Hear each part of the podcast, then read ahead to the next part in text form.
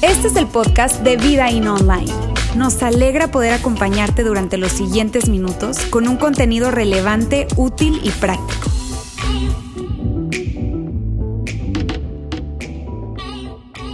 Hola, mi nombre es Lauro y hoy quiero compartir contigo principios que te ayuden a construir una relación saludable con tus hijos, con tus sobrinos, nietos o incluso con tus alumnos si eres maestro.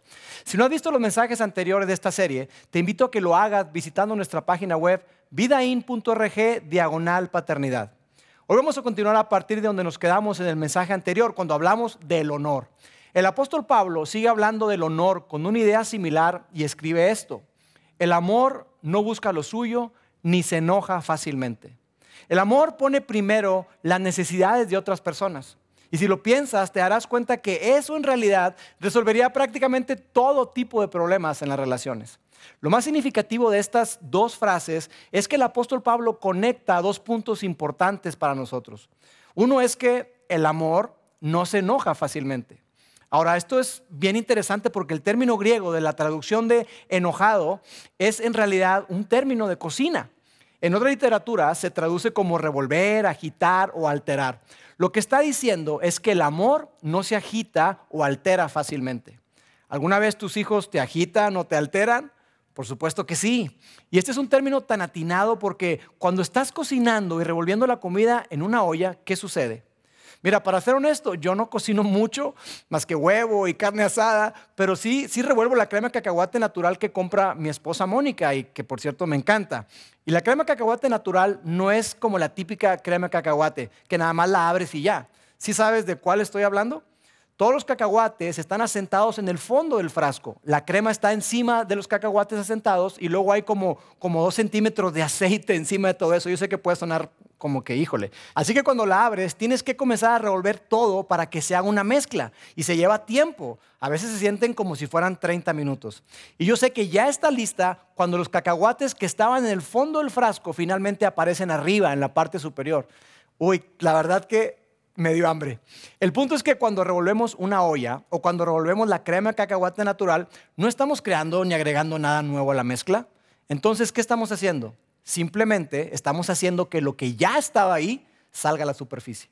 Y probablemente tú no quieres escuchar esto, pero, pero al menos hablando desde mi experiencia, yo puedo decirte esto. Nuestros hijos no nos hacen enojar. Nuestros hijos simplemente agitan o sacan a la superficie lo que ya está dentro de nosotros. Y ellos lo hacen mejor que nadie, ¿a poco no? Y es en esos momentos cuando finalmente yo puedo entender a mis papás. Y es que lo que tenemos dentro de nosotros, que ellos son tan buenos para sacar, ¿qué es? Pablo lo menciona y dice, es nuestro egoísmo. Nuestro deseo de que las cosas se hagan a nuestra manera. Nuestro deseo de que ellos obedezcan y que luego salgan a jugar. Ahora, la verdad es que nadie nos ha hecho enojar a ninguno de nosotros, simplemente nos han agitado. Que tus emociones se agiten y revuelvan es algo que no podremos evitar. Y es probable que en cada etapa de la crianza tú tengas que descubrir la manera de ver el cuadro completo y recargar tus pilas emocionales. Porque la paternidad es emocional. Y es emocional por dos razones. Porque nos importa y porque tú y yo, la verdad es que somos egoístas. Y ya que estamos hablando de esto, déjame decirte que es importante que tú hables con tus hijos sobre el lado emocional de la vida. No lo ocultes. No lo finjas, no pretendas. Ser emotivo, mostrar nuestras emociones no es una señal de debilidad, más bien es señal de que tú y yo somos seres humanos. Como dice un psicólogo infantil que me encanta, a un niño le da más miedo tener un padre que está sufriendo pero no lo habla que tener un padre que está sufriendo y que sí lo habla, que sí lo comparte. Tener conversaciones con nuestros hijos sobre las emociones es algo muy saludable para ellos y de hecho yo diría que es saludable para todos. Nuestros hijos aprenden que está bien sentir y que está bien expresar sus sentimientos, que entiendan que así como nos pasa a nosotros, en algún momento les pasará a ellos. Alguien vendrá y agitará o revolverá su olla. Algunas ocasiones serás tú quien lo haga y cuando eso suceda necesitarán entender lo que está pasando y saber qué hacer. Y si tú aún no lo has descubierto, será difícil que tú los puedas ayudar a que ellos lo descubran. Por eso es que esto es tan importante. Mira, quiero hablar un poco más de esto y quiero incluir a otro autor en esta conversación. Así que antes de continuar con lo que el apóstol Pablo nos viene diciendo, yo necesito recordarte algo que Santiago, el hermano de Jesús, dijo.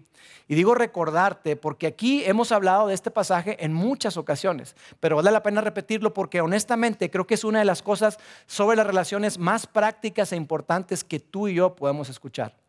Él explica por qué las personas que más amamos nos agitan tan fácilmente. Y creo que lo más importante para nuestra conversación del día de hoy es que nos proporciona herramientas para ayudar a entender a nuestros hijos y que ellos entiendan por qué se agitan también. Y la manera en que Santiago aborda esto es haciendo una pregunta que luego él responde. Y esta es la pregunta. ¿De dónde vienen todos los conflictos y peleas que hay entre ustedes? Dice Santiago. En otras palabras, ¿Cuál es la causa de las broncas que tienes en tu casa o en cualquier otro lugar, en la oficina, donde sea? Y claro, cuando tú lees esto o, me escuchas a mí decir esta pregunta, todos inmediatamente señalamos a alguien.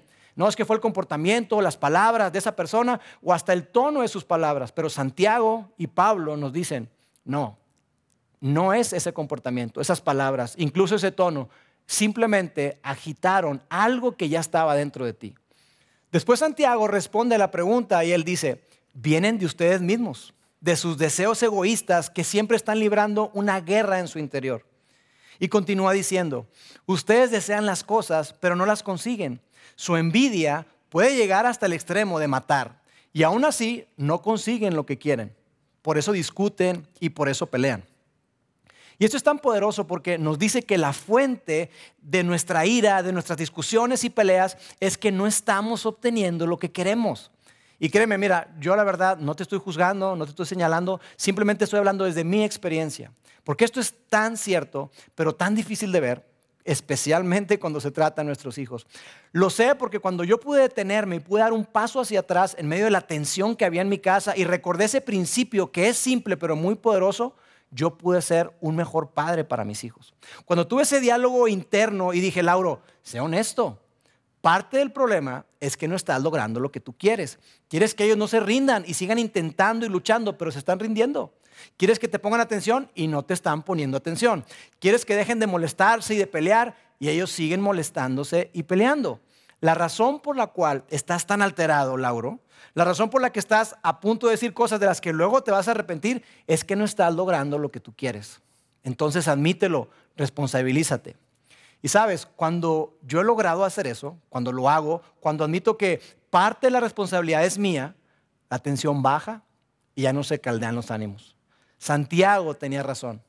Las peleas y conflictos surgen cuando alguien no logra lo que quiere, lo que se merece o lo que necesita.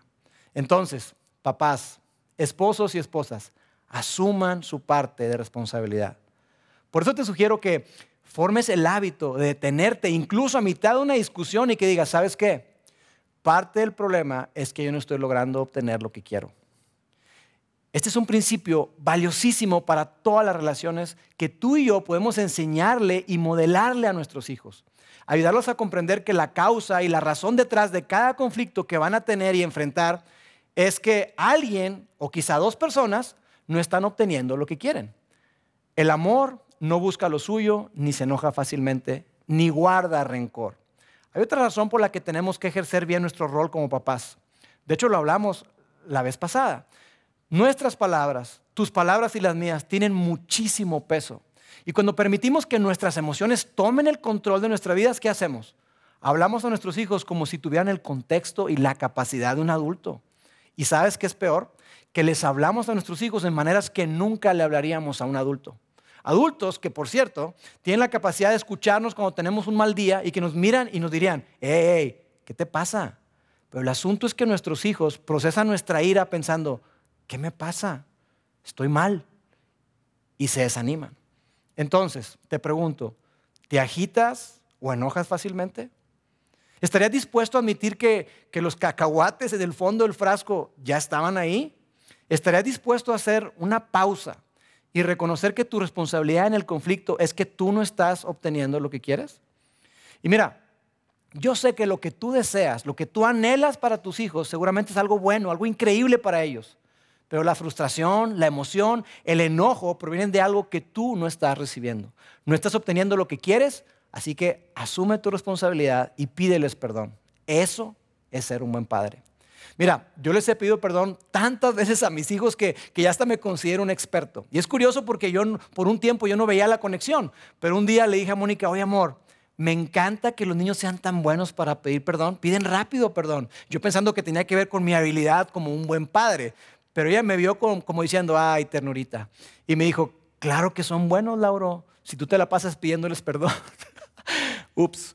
Pero el punto es este cuando te disculpes con tus hijos, aprovecha ese momento para reconocer el hecho de que perdiste los estribos, que dijiste quizá palabras que no debiste haber dicho, simplemente porque no estabas logrando y obteniendo lo que tú querías. Para decirlo de otra manera, cuando el amor no es egoísta, no se enojará fácilmente. Y Pablo continúa hablando de esta dinámica y él dice, el amor no se irrita ni lleva un registro de las ofensas recibidas. Esto es tan difícil en la crianza de los hijos porque pasamos tanto tiempo con ellos, pero recuerda, no ganas nada en recordarle a tus hijos sus fallas pasadas. No ganas nada en abrir el archivero, sacar el expediente de todas esas veces en las que ellos te han hablado mal o te han faltado al respeto. Y por cierto, esto también aplica para el matrimonio. ¿Y sabes por qué somos invitados tú y yo a no llevar registro de las ofensas? Porque Dios no lleva un registro de las tuyas ni de las mías. Él nos perdona. Pablo continúa esta gran disertación respecto al amor y dice, al amor no le gustan las injusticias, más bien se regocija cuando triunfa la verdad. En otras palabras, el amor le encanta sorprender y celebrar a las personas que están haciendo lo correcto. El amor no disfruta sorprender a una persona haciendo algo que está mal y dice, ajá, te caché. No, porque mira, cuando tú amas a alguien, más bien te duele, te duele porque cuando alguien hace algo indebido, esa persona que amas, en última instancia, el mayor perjudicado es él o es ella. Y luego dice, el amor nunca se da por vencido. Es decir, el amor siempre está dispuesto a proteger, a defender, a no darse por vencido y ser como un guardaespaldas que mantiene lejos las cosas malas. Y saber proteger a nuestros hijos es en realidad difícil especialmente a medida que crecen en medio de todo esto de las redes sociales, la tecnología, teniendo amigos, es difícil saber cómo proteger a nuestros hijos sin ser demasiado protectores y asfixiantes. Así que esto es lo que yo te sugiero. Inclínate hacia el lado de más protección en vez de poca protección. Porque es más fácil dar más libertad que quitar la libertad que tú ya has otorgado. Confía en tu instinto como padre y conoce a los amigos de tus hijos, conócelos. Algo más sobre esto, mira, cuando se trata de la libertad a nuestros hijos, la libertad debería tener poco que ver con la edad y mucho que ver con su madurez y su capacidad para asumir la responsabilidad. Esto es algo que tus hijos nunca entenderán, de la misma manera en que tú y yo nunca lo entendimos. Y van a llegar quizá a decirte, oye papá, es que a todos mis amigos les dan permiso de esto o lo otro, pero hey, tú y yo no nos movemos por lo que los demás hacen o piensan. Así que no nos dejemos presionar, mantengámonos firmes aunque cueste. Está bien que tus hijos te odien de vez en cuando. Porque eso no significa que tú seas un mal padre. Probablemente significa que amas a tu hijo y a tu hija más de lo que amas la aprobación de ellos. Esto es muy importante. Los padres que buscan la aprobación de sus hijos más allá de lo que es mejor para ellos, ¿sabes qué? Terminan sin obtener la aprobación de ellos y sin obtener lo mejor para ellos. El amor nunca, nunca se da por vencido. Siempre protege, aun cuando no sea lo más popular y aun cuando cuesta. Para terminar este mensaje y cerrar esta serie, quiero que recuerdes esto. No hay padres perfectos, no existen hijos perfectos y no hay familias perfectas. Honestamente, ni siquiera quieres niños perfectos. Un niño perfecto probablemente no disfrutaría pasar mucho tiempo contigo o con tus hermanos. De hecho, a veces cuando yo hablo con los papás les hago esta pregunta, oye, si tuvieras la opción de elegir, tener la oportunidad de elegir niños perfectamente obedientes que nunca causan un problema, pero que no disfruten estar contigo, o elegir al típico niño que se mete en broncas y que te mantiene a veces despierto por la noche, estás preocupado, pero que al final del día disfrutan estar contigo, ¿qué elegirías? Al final, tal vez no en esta etapa, pero al final estoy seguro que tú elegirías una relación saludable en lugar de un comportamiento perfecto. ¿Y sabes qué es increíble? Que nuestro Padre Celestial, pudiendo hacer y elegir personas que le obedecieran perfectamente todo el tiempo, Él eligió darnos la libertad de elegir y hacer posible el perdón para que tú y yo pudiéramos tener una relación con Él. Él, siendo perfecto, decidió relacionarse con personas imperfectas como tú y como yo, amarnos, perdonarnos y rescatarnos, para que nosotros eligiéramos disfrutar de su presencia. Entonces, si tuviera que resumir toda esta serie en una sola cosa, sería esto, que tu crianza se enfoque siempre en tener una relación adulta saludable con tus hijos.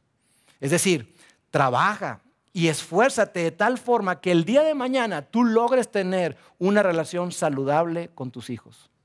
Mira, algo que tuve la oportunidad de ver mientras crecí fue lo unido que era la familia de mi papá.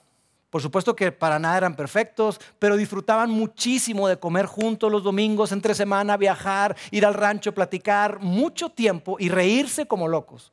Y eso es algo que yo veo que mis padres han tratado de hacer con nosotros y algo que quieren que continúe el día que ellos ya no estén. Ellos han hecho todo lo posible, todo lo que ha estado a su alcance para que nosotros disfrutemos estar con ellos. Nos priorizaron, nos amaron y en vez de buscar obediencia, buscaron que les honráramos y le apostaron a la relación. Mis hermanos y yo hoy todos estamos casados y tenemos familia, pero la influencia de mis padres permanece intacta por lo que ellos nos modelaron. ¿Y sabes qué? Esa es una de mis oraciones, que mis hermanos y yo sigamos siempre unidos y que mis hijos, cuando sean adultos, quieran pasar tiempo con Mónica y conmigo. Que vivamos de tal manera que ellos anhelen estar con nosotros. Ese día yo sabré que he hecho un buen trabajo como padre. Y porque entiendo que tengo muchas fallas, que me falta muchísimo, yo dependo 100% de Dios para poder lograrlo. Porque en estos 21 años que tengo de ser padre, yo he entendido y abrazado una realidad, que lo más significativo que yo haga en la vida puede no ser algo que yo haga, sino más bien alguien a quien yo críe, alguien a quien yo eduque. Amigos, con eso terminamos el último mensaje de la serie. Espero que, que, esto sea solamente el comienzo de tener algunas conversaciones importantes con tu esposa, tu esposa y quizá también conversaciones muy importantes con tus hijos. Por lo pronto, seguimos la conversación con nuestro panel de profesionales.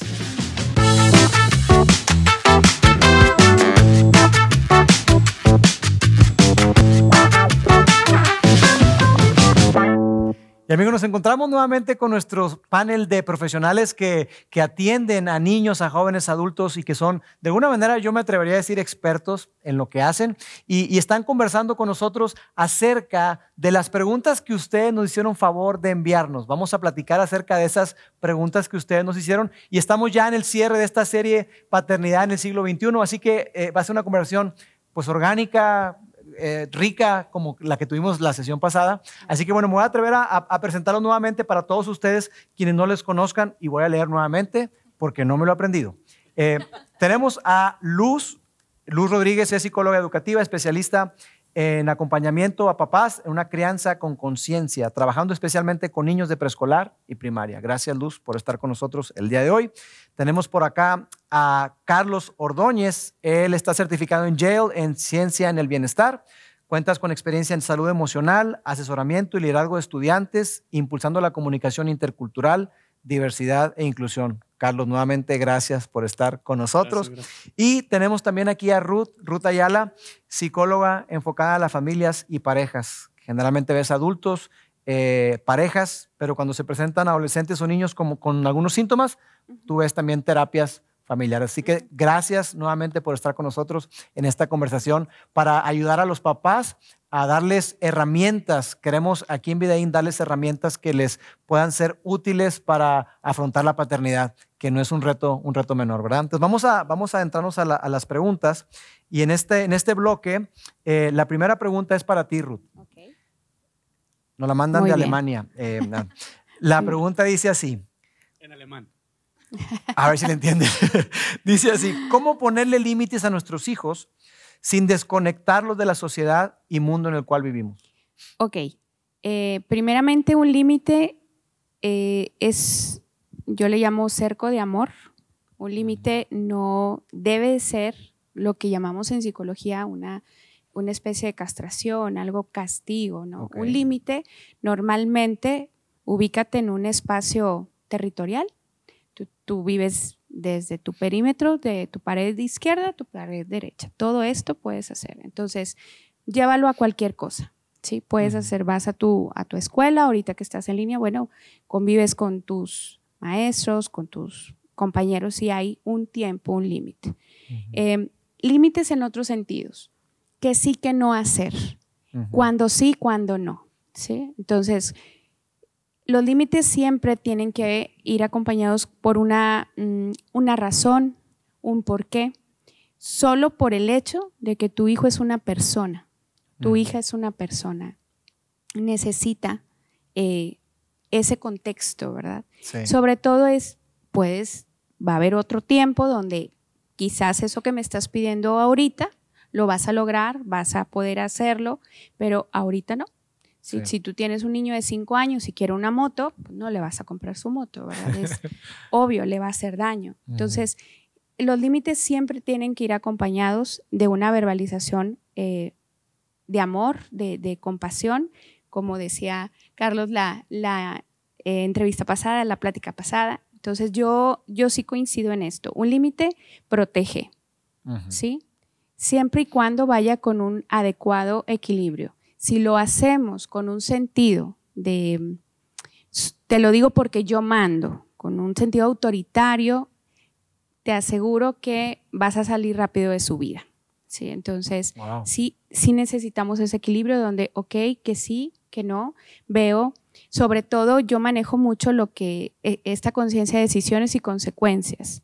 Tú tomas una decisión de no hacer la tarea, hay una consecuencia que yo no puse tú elegiste esa consecuencia. Entonces, de pronto el papá también puede descansar con esto. O sea, tú sabes qué hay que hacer. Si lo haces, te va a ir muy bien. Sí. sí. Va a llegar un momento, sobre todo a veces la elección de la parejita, puedo ir aquí, puedo ir al cine, cosas así. Y tú, el papá, ¿verdad? Con su niña es como mi niña, o viceversa, la mamá es nerviosa. Pero si te das cuenta y el chico o la chica no te ha defraudado, ¿por qué no? ¿Por, qué, tener que, y aquí me topa, digo, no sé, ustedes, pero en consulta se, se ve mucho donde el papá o la mamá es, quiero controlar, quiero sentirme vigente, quiero ser importante en la vida de mis hijos de una forma invasiva. Sí. Entonces hay que hay nada más tener ese este equilibrio de decir, déjame analizo todo lo que realmente tú logras y, a lo mejor a veces quizás no lo logres, pero hay una intención, hay, hay una actitud, ¿por qué no? ¿Verdad? Sí. Siempre y cuando, pues, la persona, el, hijo, la hija no corran peligro. Claro, me gusta mucho eso que dices, definiéndolo como un cerco de amor. Lo que motiva a colocar límites es el amor, no el control, que a veces puede ser la manera, o el temor, está motivado por el temor, entonces yo quiero controlar. Este, Pero al final, de, al final del día eso lo que va a hacer es impactar negativamente la vida, la vida de nuestros hijos. Sí, definitivo. Nos topamos casos donde en la historia del papá o de la mamá ha habido eh, ciertos traumas no resueltos y los replico y quiero que no le pase lo mismo. No va a pasar. Es otra historia. Sí, sí, sí. Eh, recuerdo eh, esa, esa historia o esa ilustración que habla de que a veces queriendo proteger asfixiamos. Es tanto Que, acabamos asfixiándolos y como tú decías, y, yo quisiera enfatizar esto, si hacemos eso y queremos controlar, alejaremos a nuestros hijos. Definitivamente, es un hecho. Nadie, nadie de nosotros queremos eso. Muy bien, muchas gracias Ruth. Siguiente pregunta dice así, esta va para, para ti Luz. ¿Cómo tener conversaciones con niños y adolescentes que sean realmente efectivas? Ok. Pues como hablábamos la, vez pasada, eh, que estábamos aquí reunidos, hablamos un poco acerca de cómo nosotros también podemos escucharlos a ellos. Creo que eso lo, lo podíamos resumir en, eso. Y algo súper importante que, que, funciona, que es muy útil al momento de tener conversaciones, ya sea con niños o con jóvenes, es que les podamos dar información de lo que esperamos de ellos con claridad, más allá de decirles lo que no queremos que hagan o lo que está mal. O sea, queremos llegar a una conversación como tal, no un monólogo, no un te leo una cartilla, te leo eh, una serie de pasos, unas reglas, sino más, ok, sentémonos, hablemos y lleguemos a acuerdos, hablemos de, de qué es más sabio hacer, incluso con esto que comentabas tú de los límites, al momento de poner límites, incluso no no buscamos que sean puestos en el momento donde hay como toda una conversación con... Una tensión. Una tensión, exacto, sino buscamos que pueda ser en momentos, como por así decirlo, en frío, ¿no? Como en frío, donde todos estamos pues bien, calmados, y que podamos hablar incluso de, ok, vamos a poner este límite, te lo compartimos, y te compartimos por qué lo vamos a poner, para qué, y que incluso tú puedas decirnos por qué crees que pueda funcionar. O sea, el que ellos puedan ser parte de pensar, ok, ¿quieres llegar a las 12 de la noche después de la fiesta? ¿Por qué? O sea, incluso hacerles esas preguntas para llevarlos a, a cuestionar sus motivaciones y ver qué hay realmente ahí adentro y también que ellos puedan entender, no, pues realmente no es sabio llegar después de las 12 de la noche, no sé, eh, o no, es que me voy a ir con fulanito, este, o me va a traer tal persona que no conozco, pero pues no pasa nada, o sea, ok, em, ¿qué es lo más sabio hacer? Y dejarlos con esa pregunta quizás para también que ellos puedan trabajar en sus habilidades de pensamiento. Sí. Y al mismo tiempo no sientan que estamos imponiéndoles algo o apretando algo o no es que te estamos restringiendo toda diversión y queremos quitar eh, toda oportunidad de que experimentes y vivas cosas, sino hacerlos parte de los acuerdos que hay en la familia y de los límites que hay en la Sí. familia. Sí, fíjate, me gusta mucho. Hay una frase que, que yo utilizo mucho, que se la escuché al doctor Tim Elmore, y él dice que la gente ayuda, perdón, la gente soporta o apoya aquello que ayuda a crear. Sí, entonces, si, si vas a poner algún, algún lineamiento o algo, construyanlo juntos. Que no sea, mira, esto así es impositivo. Este, y, y- y de entrada, pues tiene que ver con conversar. A veces nuestros padres o nosotros nos hemos eh, descubierto que lo que estamos haciendo es un monólogo. No estamos conversando, no hacemos preguntas suficientemente inteligentes para descubrir. Entonces se convierte en una, una cosa donde no estamos escuchando lo suficiente y difícilmente tendremos conversaciones efectivas de esa manera. Exacto, justamente es lo que quería complementar. ¿no? Hay, hay una máxima en comunicación que dice, busca primero entender antes de ser entendido. Así es. ¿no? Y es lo que decías ahorita, escuchar. Y realmente escuchar de manera activa, ¿no? Y surgen estos cuestionamientos también para la persona y tú entiendes de dónde viene. Sí. Y luego ya, desde ese punto de vista, ya, ah, ok, ya entendí por qué quieres tal cosa. Y es más, a lo mejor si puedes hacer alguna concesión, puedes platicar alguna cosa que tú hiciste, puedes conectar y tener esa empatía, ¿no? O sea, Sí. de nuevo, conexión, comunicación. Sí, creo que es muy importante y, y también rescato algo que dijiste, Luz, que tenía que ver con claridad. O sea, de hecho, en las organizaciones se dice que debemos de reforzar y al finalizar, por ejemplo, una reunión, debemos de rescatar, oye, entonces acordamos, Ruth, ta, ta, ta, claridad. Porque si no, eh, entra la ambigüedad y, y entonces las... Que tú me dijiste en la puerta a las 12. No, yo salí o Yo me dijiste que a las 12 Ajá, salía de salía, allá. exacto. Entonces, no, no, no. Claridad y siempre como, ok, dime lo que acordamos y como ese feedback. Sí, verificar ese mensaje, ¿verdad? Verificar el mensaje. Muy bien, muchas gracias, Luz. Esta pregunta va para ti, Carlos, y dice así, ¿cómo lidiar con la idea de dejar a los hijos tomar sus propias decisiones o en forma independiente, aun cuando no sea lo que nosotros queramos para ellos, para su futuro? Muy interesante. Es como que lo que siempre queremos, pero miren, yo creo que ahí, eh, si nos ponemos a pensar, hace, hace un año que estuve por aquí también platicando, eh, les comentaba y les hablaba de ese concepto que yo creo que aplica también en mucho de lo que estamos hablando, que es el, el no ser padres rompeolas. ¿Se acuerdan que se los Sí. mencionaba en septiembre del año pasado, no? Eh, estamos surfeando ahorita la pandemia, estamos surfeando muchas cosas, ¿no? Y nuestros hijos tienen que aprender a surfear esto. Si somos padres rompeolas, hacemos lo, que, lo contrario a lo que dice Tim Elmore precisamente, ¿no? que dice, estamos preparando el camino para los hijos en lugar de los hijos para el camino. Y en este caso, queremos a veces imponer nuestra voluntad pensando en qué es lo mejor para ellos y ellas. Lo hacemos desde la buena voluntad, desde incluso el amor y todo, pero a veces desde la ignorancia Sí. porque no estamos escuchándolos, porque no estamos comunicando, porque no estamos conectando, porque no sabemos de dónde vienen. Y más allá, si hacemos todo eso y lo hacemos bien, una frase que me encanta, que yo creo que también se la repetí en alguna otra ocasión, es amar y estar de acuerdo no son la misma cosa. Mm. Yo puedo amarte sin estar de acuerdo con tus elecciones. Y me acuerdo la conversación pasada, ¿no? A Ruth le hacían la pregunta sobre la cuestión de género. Oye, bueno, pues yo puedo amarte a pesar de no estar de acuerdo con tu elección de pareja o con tu orientación. Yo puedo amarte, es, es independiente. Y lo mismo aplica para una elección de carrera, para una elección de pareja, para una elección de lo que sea. Tú puedes escoger algo o quisieras que tu hijo o hija escogiera algo, pero pues no se trata de estar de acuerdo todo el tiempo, se trata de amarles. Y de nuevo, a partir de ese amor, acompañarles, ¿no? A veces nos pasa también que queremos, pues, imponer nuestra voluntad, que es de cierta forma lo que esto dice. Sí. Pero voy a, a recordar una frase que nuestro querido Fernando Cáceres nos dijo hace también como un año en una de las pláticas, que dice, la relación que tengamos con nuestros hijos determinará el grado de influencia que tendremos sobre sus vidas. Correcto. Palabras Así más, palabras menos, pero creo Así que la es. tuve bien, Fer. Sí, Este, estuvo bien, estuvo y, bien. y es es súper importante esto.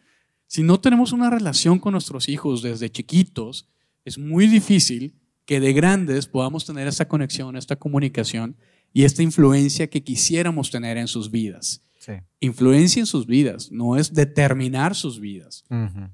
Entonces, yo creo que la, la- la base es esto, a partir del amor, dejarles la libre elección. Mi papá solía decir, la libertad es un derecho del hombre que hasta el mismo Dios respeta. Ya. Muy bien, muchas gracias, Carlos. Y definitivamente eh, la base es el amor. Sobre el amor yo construyo una relación y la relación me va a permitir tener influencia. Va a llegar un momento en que incluso con la influencia que tengamos, pueda hacer que las decisiones que tomen no sean las que yo desearía. Pero amor, respeto, confianza y bueno, ellos tendrán que afrontar las consecuencias y nosotros acompañarlos en todo eso, ¿verdad? Muy bien, muchas gracias. Eh, esta pregunta va para ti, Ruth. Ok, Dice, ok, ¿cómo inculcar el vivir una vida con contentamiento y llevar un equilibrio entre obligaciones y responsabilidades? Ok.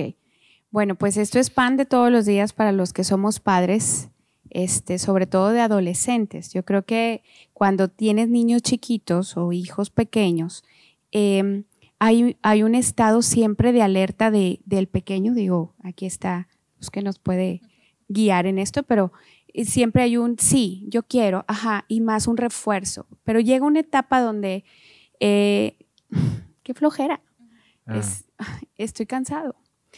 Biológicamente sí, o sea, hay un, hay un, hay un crecimiento celular tremendo y que los cansa, digo, las que somos mamás sabemos que este crecimiento es, es real y es, el cansancio es, es real, pero no es todo.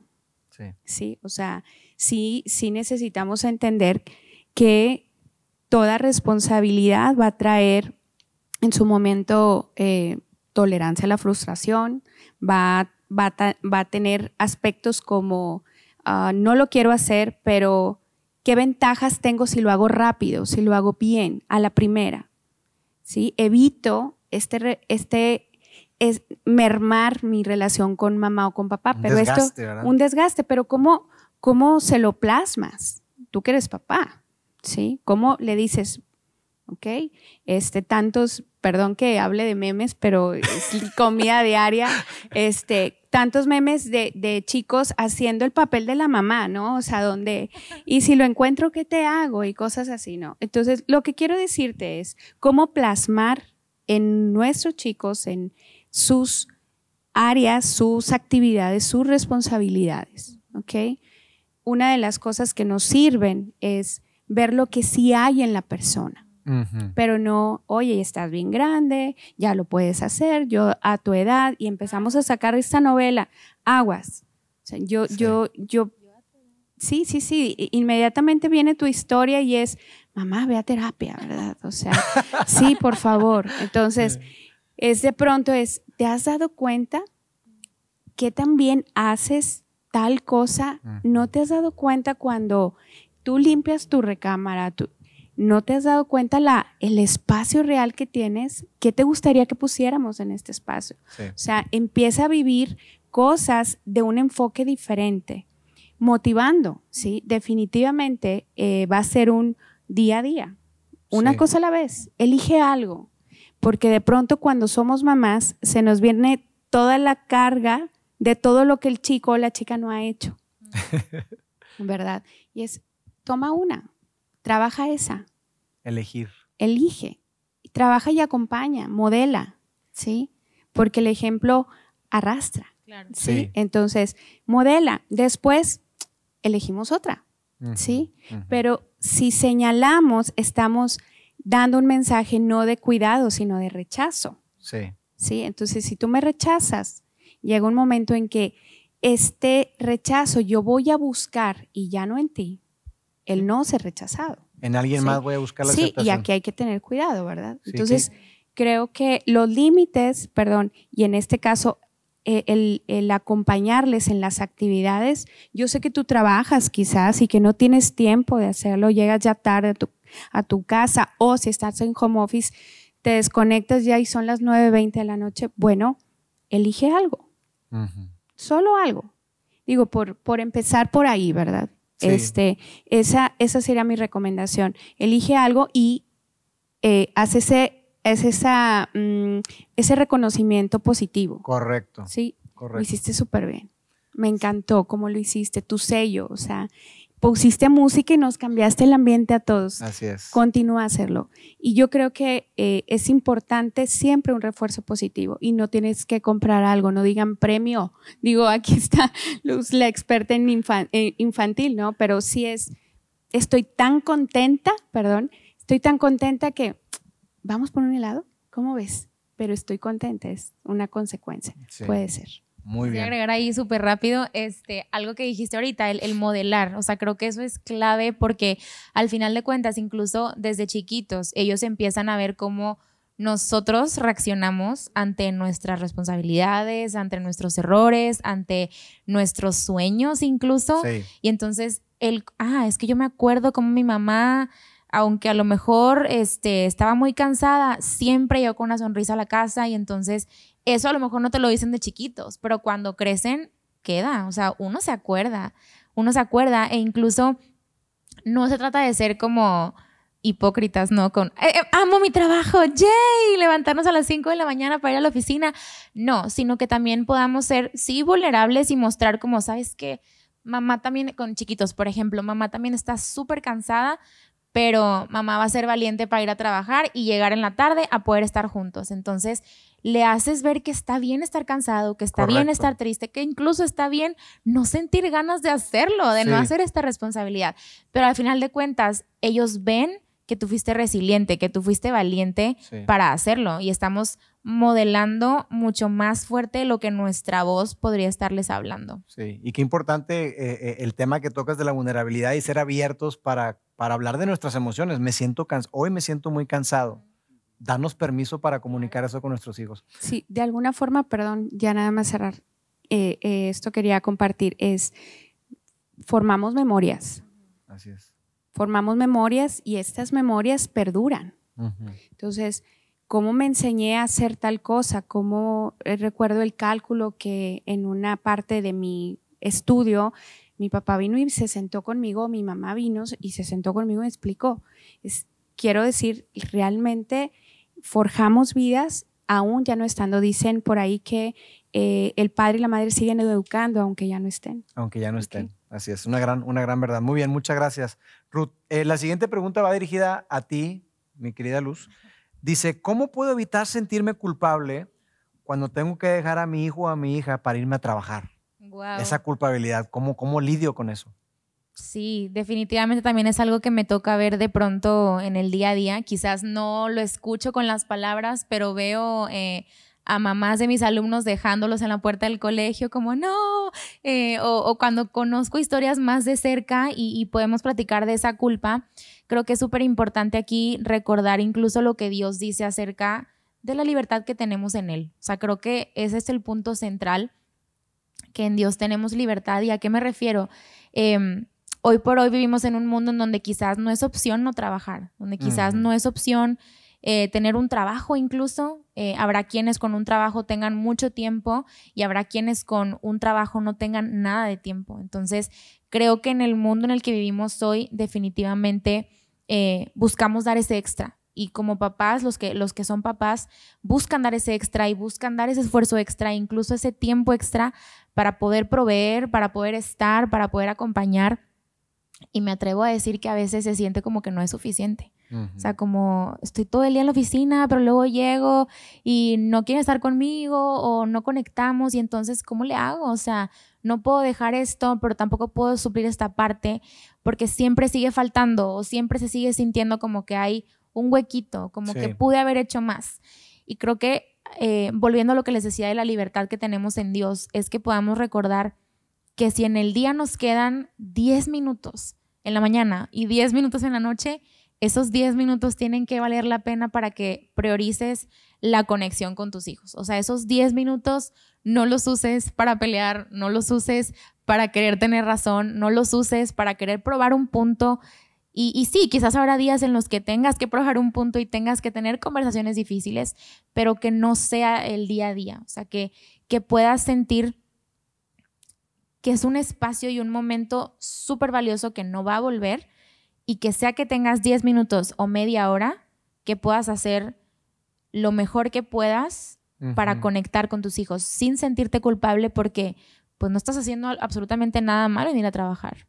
Fíjate que eh, coincido con la pregunta, digo, las mamás que trabajamos es de pronto dejas medio corazón ahí o el corazón entero y bueno, lo tienes que realizar y al fin y al cabo hay, hay una resiliencia infantil impresionante y a veces subestimamos esto en los chicos donde se que yo que se quedaría llorando y el niño ya está jugando, ya está haciendo otra cosa, este y tú eres la persona que sufres, ¿verdad? Entonces es bien importante porque lo que yo he detectado en algunos casos es mamá sufre porque me deja mm, y empieza esta pequeña, una pequeña manipulación, Manipulación. ¿verdad? Esta pequeña manipulación donde no, estoy enojado, estoy enojada, te fuiste o me dejaste muchos años en guardería, lo que fuera. Y hay que entender algo, nosotros como quiera educamos, ¿sí? Educamos y es nuestro trabajo, ¿sí? No podemos solo compensar siempre con la economía, como lo dice Luz, o sea, realmente sí necesitamos entender que tengo cinco minutos y los anhelé. Anhelé estar, estar platicando contigo en pijama, viendo la tele un ratito o este, viendo qué, estaba, qué estabas haciendo, cómo te fue, platícame. Yo recuerdo mucho a, a mi esposo preguntarle a, a mis hijos, ¿cuál es tu materia favorita? No le pregunto cómo te fue, le pregunto, ¿qué es lo que más te gusta de la escuela? Y, y ya mi hijo le dice, física. Y todos, ¿qué? física, sí, y, y, se descoció, pero eso era lo que quería sumar. Sí, realmente. Muy bien. Muchas gracias. Gracias, Ruth, y gracias, Luz. Luz, creo que, creo que este, el, el sentido de culpabilidad nos lleva a tomar acciones con una consecuencia que no es la mejor. Eh, ¿Por qué? Porque esa culpabilidad puede hacer que no disciplinemos, porque me siento tan culpable que estuve trabajando todo el día, entonces, ¿cómo es que en el tiempo que tengo ahí y si hace, se comporta de tal o cual forma, no le voy a decir nada porque no estuve con él? Entonces hay que tener cuidado porque no por eso vamos a, dejar de disciplinar, eh, siempre con, amor, con cariño, pero, pero eh, eh, me quedo con esta frase que dice que el amor debe ser firme, ¿verdad? Este, muy bien. Am, última pregunta, y esta va para ti, mi querido Carlos. Dice así, ¿cómo puedo influir para que mi hijo busque a Dios sin necesidad que, que- que sea como una imposición de parte mía o ser autoritario? Fíjate que yo creo que está muy fácil y ya lo dijeron tanto Ruth como Luz en sus intervenciones anteriores. El ejemplo arrastra. Y si te ven desde chiquito haciéndolo, si te ven desde chiquito, desde chiquitos, chiquitas, disfrutándolo, hablando, dando gracias, haciéndolo un hábito, yendo, simplemente lo vas demostrando y lo vas viviendo y lo van viviendo juntos desde chiquitos. Y sí, puede haber alguna etapa, en esa etapa de exploración que hablábamos la otra vez, ¿no? Eh, en la que diga, Ay, pues no, ahora no quiero ir porque mis, mis cuates, mis amigos, mis peers, mis pares, ¿no? Eh, no están yendo, no van, eso ya no se usa, ahorita hay una tendencia mucho a, a que ya la iglesia pierde relevancia y luego por otro lado está ganando. Pero yo creo que para esta pregunta realmente la respuesta es siendo ejemplo, o sea, el ejemplo arrastra, vívelo, vívanlo juntos. Obviamente, como decíamos, ¿no? desde, desde chiquitos la influencia que tienes sobre tus hijos es mayor Sí. y, y pues ahora sí que digamos que no tienen opción más que acompañarte a la iglesia si vienes a la iglesia y ya cuando están más grandes pues van a ir por voluntad propia. Yo me acuerdo cuando estaba chiquito, ¿no? Tenía 10, 11 años, mucha gente pensaba que iba a terminar en un seminario o que iba a ser sacerdote o alguna cosa así. porque de mi familia yo era el que, todos iban a la iglesia en algún momento, ¿no? Pero yo era el que me despertaba, este, no, no, no dependía de que los demás estuvieran listos para ir a la iglesia o no.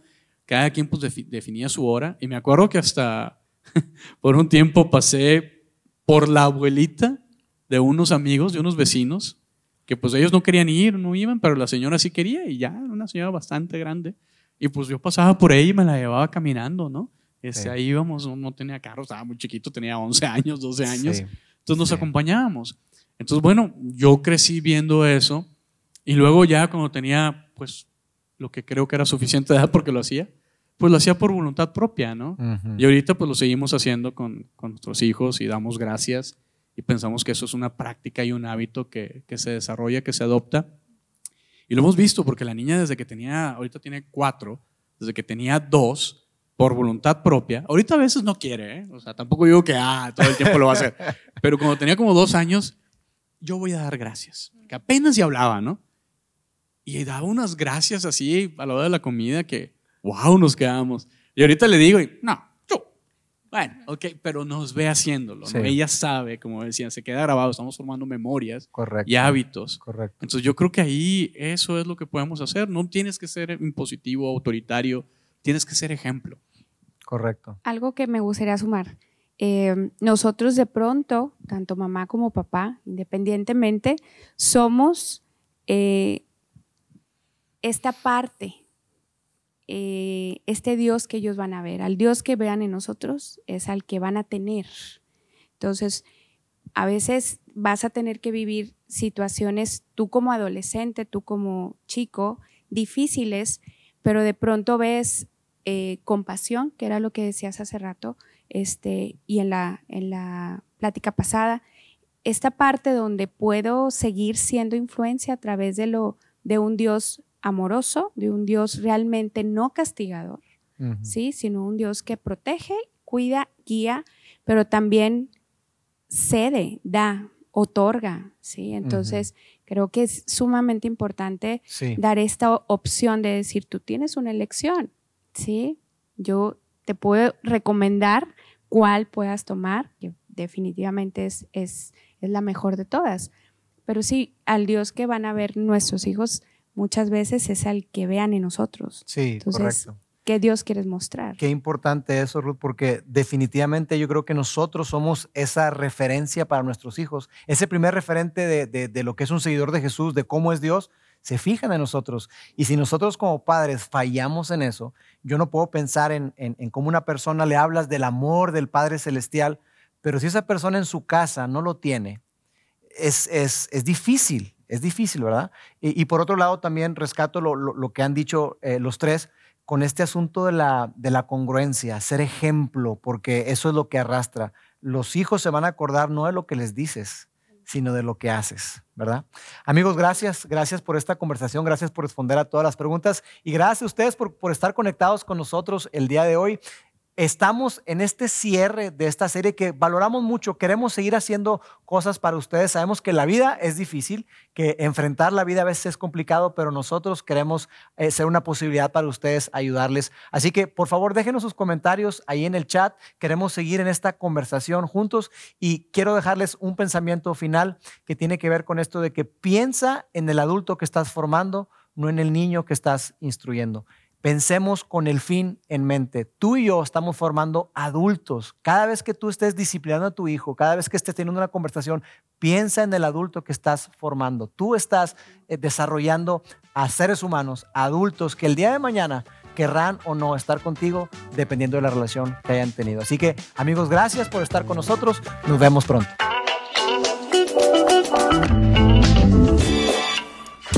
conectado a los contenidos de Vida In Online a través de nuestro sitio web y de las redes sociales.